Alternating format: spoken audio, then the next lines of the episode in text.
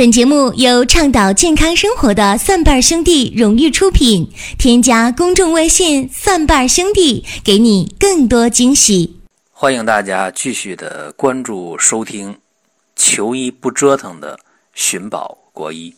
今天的话题是夏天和红眼病。这夏天确实来了，呃，既然到夏天了，咱们就不得不说说。呃，天气炎热以后，细菌和病毒就特别的活跃，一活跃就容易和人亲密接触，亲密接触之后，有一个病就特别容易发生，就是红眼病。根据我以往的经验啊，在每年的五一过后、端午节之前啊这段时间。在东北、华北地区，这红眼病呢，就往往有一些呃爆发的趋势啊。很多的家庭、学校、机关、呃企事业单位，哎，往往就呃爆发这个红眼病。红眼病是什么呢？叫急性的结膜炎。红眼病是一个呃说白了的词儿，因为得了急性结膜炎之后啊。这眼睛通红啊，和这个小白兔有一比，所以也有人管这叫兔眼啊，眼睛通红通红的。那结膜炎有慢性有急性的，慢性的结膜炎呃不值得一讲，为什么？因为慢性结膜炎它往往没有爆发性，而且传染性也没那么强，但是。这个急性结膜炎就不一样了，急性结膜炎它传染性非常强啊。比方说，嗯，有的学校，呃，住这个宿舍，尤其是男孩啊，大家也不注意，哎，这个毛巾你擦把脸，我也擦把脸，好，哎，他红眼病，你也红眼病啊。包括有一些单位当中也是啊。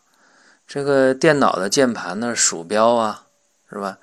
你你摸完了，哎，我也摸一下，摸完揉揉眼睛，好，哎，红眼病来了。或者是一些门的把手啊，也这样。嗯，特别是那个卫生间的门把手啊，这个更是呃重灾区。所以，呃，急性的结膜炎发生之后啊，在一个小集体当中，它特别容易。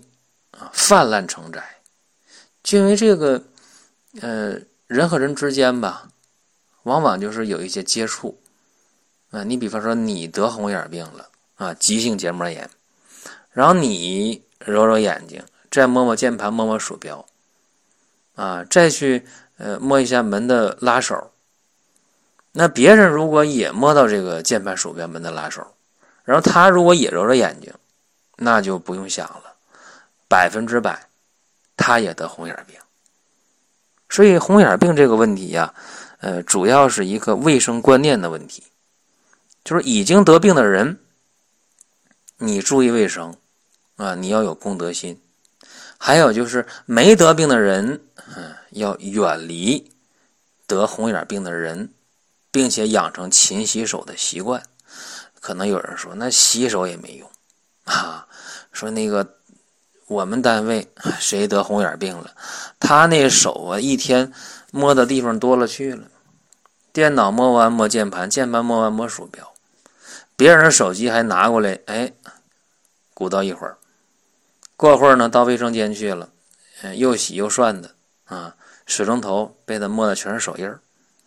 然后这门呢，一会儿一关，一会儿一开的，啊，他哪儿都摸过了，然后还肿揉眼睛。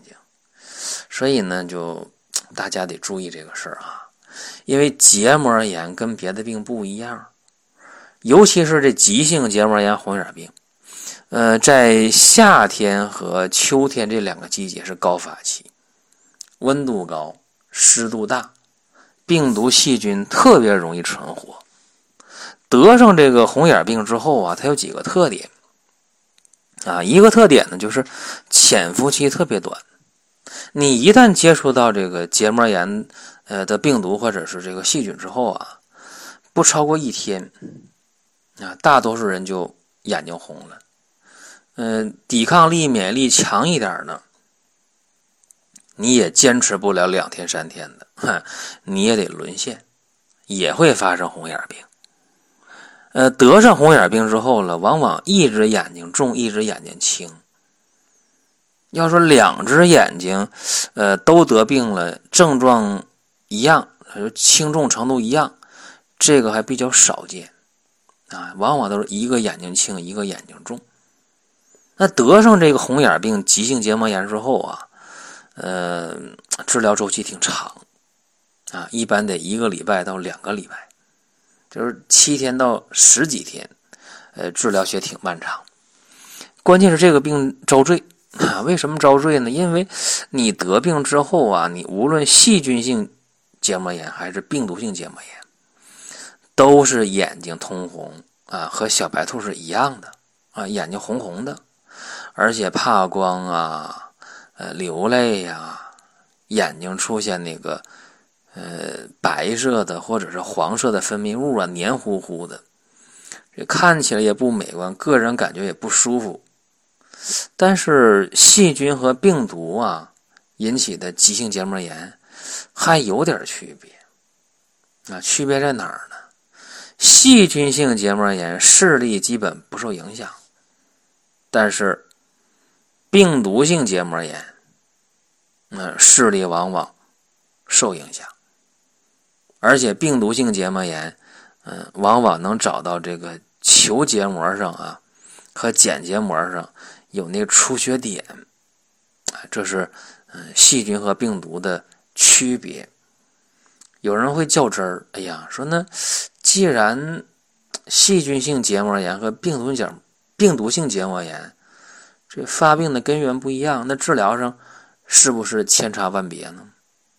哎，大家要能想到这一点呢，呃，我还挺高兴啊，起码你动脑筋了。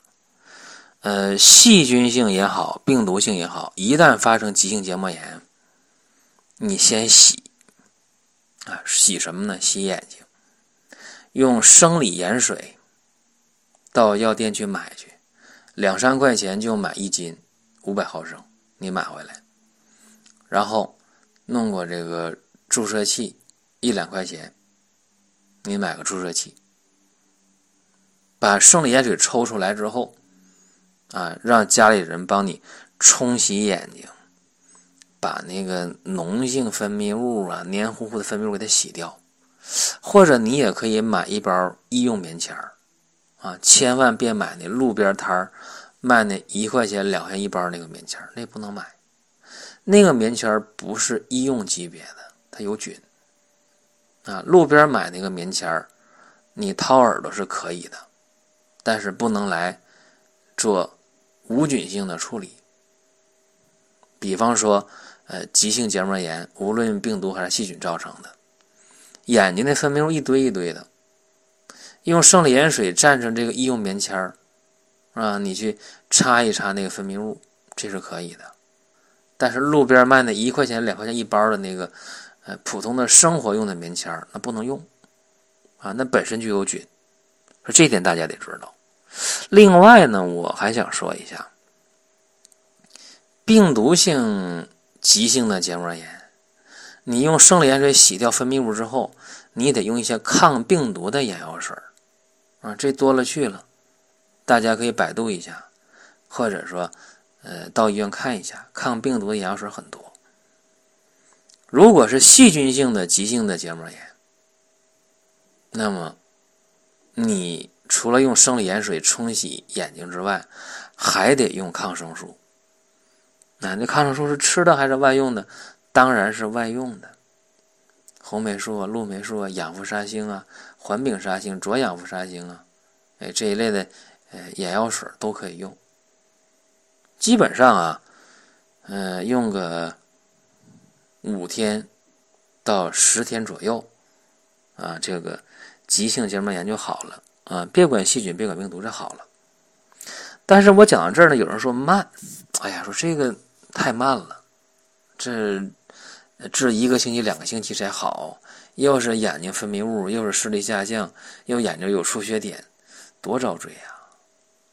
大家要这么想，哎，真就和我的邻居想的是一样的。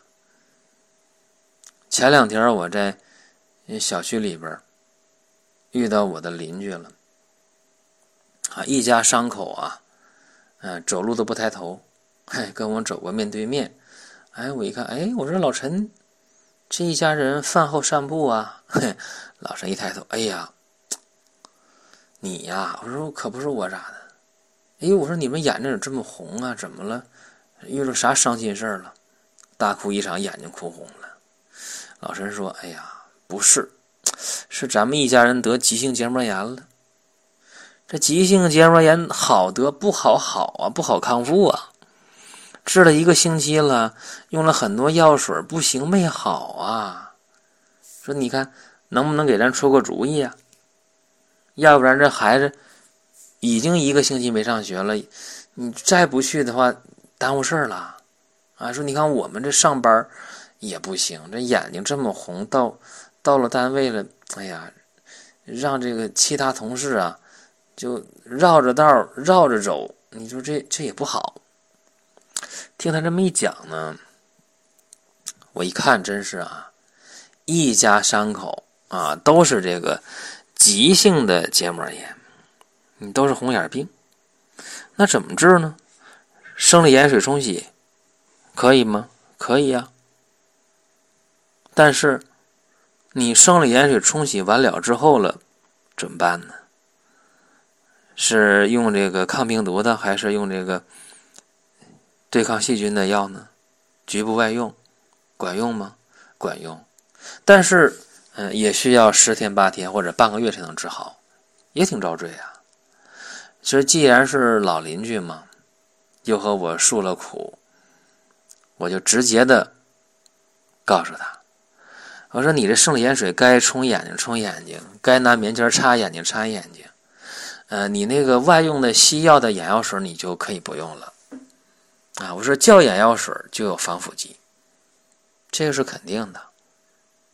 嗯，除非那一次性那小管的，那个没有防腐剂，要不然眼眼药水啊，瓶越大，防腐剂的量就越大，这个也没什么争论呐。所以他就跟我讲说：“你得帮帮我啊，这么多年的邻居了。”我说：“这样啊。”我说这个事儿，嗯，挺好办，挺容易就解决了。你看啊，我说这个眼睛红了，眼睛发炎了，是不是先考虑别传染其他人呢？是不是你的毛巾应该单用呢？这个就很简单呢，而且是不是你的手？就不要乱揉眼，揉完眼睛就别去乱摸这个键盘的鼠标、门把手啊！你别把这病传染给别人，这是最起码的。当然，这些做到了还不足以说对抗这个红眼病，那力量很弱的。你这个光去远离还不行，还有一个办法，那就是用中药了。一说用中药。很多人说慢郎中，慢郎中，说你这中药啥时候能治好病啊？哎，特别的怀疑。但是我明确的告诉大家，急性的这红眼病啊，呃，一旦发生了，还真可用中医的办法。哎，这一点大家就嗯根本。不用质疑，那因为我这方面有经验，而且我下面要说的方法还特别灵，哎，特别的好好好使啊！既然讲到这儿，大家就好奇说，那急性结膜炎、急性红眼病，你给出啥方法能特别好使呢？很简单呐，急性的结膜炎，这发病部位是哪儿呢？比如说眼睛和肝和肾的关系密切，那是肯定的。但是还有一点啊，就是你得考虑肺属什么呢？属金，肝属木。金能不能克木啊？可以呀。金是能克木的，所以肺金克肝木，然后眼睛得病。所以这是一个很基本的逻辑啊，这就给大家说说，说这个肝呢和肺之间有关系。还有一点，大家可能也欠考虑，就是说，呃，我们除了要去呃清肝泻肺之外，是不是还应该考虑点别的？是不是应该清热解毒啊？然后是不是应该考虑呃能够疏肝泻肺呢？哎，这么一讲，这个配方就出来了啊，就出来了。桑叶三十克，大黄、黄芩各十克。薄荷十五克，公英二十五克，就这个方法，要用小火煎，啊，煎开了之后，呃，盖盖严了，再煎十分钟，这第一遍。呃，第二遍按这个方法再煎十五分钟，煎两遍就可以了。然后你就用这个方法，啊，一般来讲啊，根据我的经验。急性结膜炎的人用这个方法的话，嗯，三天两天的就好了，哎，所以特别的快啊，特别的快。可能也有人说了，哎呀，那这个方法，你看你也讲了十多分钟，你直接把方法给出来不就行了吗？我觉得我讲到这儿，大家印象都不深。啊，因为我那个邻居在小区里医院，他们一家人散步，他们得的就是急性红眼病啊。那我就把这全套的这个方法告诉他们，啊，结果他们很快的就好了，三天两天就好了。你看，这比你用这个大量的抗病毒药和抗生素来的还要快啊！奥秘在哪儿呢？我得和大家说一下奥秘啊。呃，你看，往往是肺金克肝木，这个大家得知道啊。肺金克肝木，这往往是红眼病发生的内在基础。那肯定我们得承认，外在有病毒和细菌，但是并不是每个人都得病。哪些人容易得病呢？刚才我也说了，它是有特定人群的，往往是。肺金克肝木，哎，这样的人就容易得红眼病。那得上之后了，这个用药啊，刚才我也说了，给大家一个方法。但是这个方法是怎么回事，大家可能不知道啊。呃，桑叶呢，它能够清肝肺之火，但是呢，呃，经过秋天的霜打完后的这个桑叶，药力是最强的。啊，这点大家得知道，因为肺嘛，肺属金，跟秋天的这个节气是对应的。啊，还有大家得知道，我这个方子里边为什么配这个蒲公英？很简单，蒲公英的清热解毒量，呃，清热解毒的这个作用很强大，所以那得用啊，不能回避重点呐。还有，大家也得知道啊，那就是为什么要配合？大黄和黄芩呢？因为这两味药啊都是寒凉药，它们泻肺泻热，还能够疏肝解郁啊。所以讲到这儿，大家明白？哎呦，这个小配方，别看几味药，但是从理法方药的来讲，挺严谨啊，挺符合我们的要求，这就可以了。所以，呃，一旦发生一些身边当中平时意想不到的病，大家呢不要去抱怨。哎呀，说我咋得红眼病了？我就是谁谁谁某某传染我的，你不用想这个事儿。你得想已经发生了，已经发生之后怎么去解决。你把这个想通了，我觉得就更重要。所以我们的目标和口号是什么呢？是求医不折腾，对吧？你你没有这样一个想法的话，怎么去帮大家，对不对？好，这是今天呢，呃，咱们节目的内容。同时，大家还可以关注我另两档节目啊，一个是。中医小白的入门神必备啊，中医入门，还有一个就是医药新鲜热点的老中医说。好了，今天就讲这么多啊，下期的节目再会。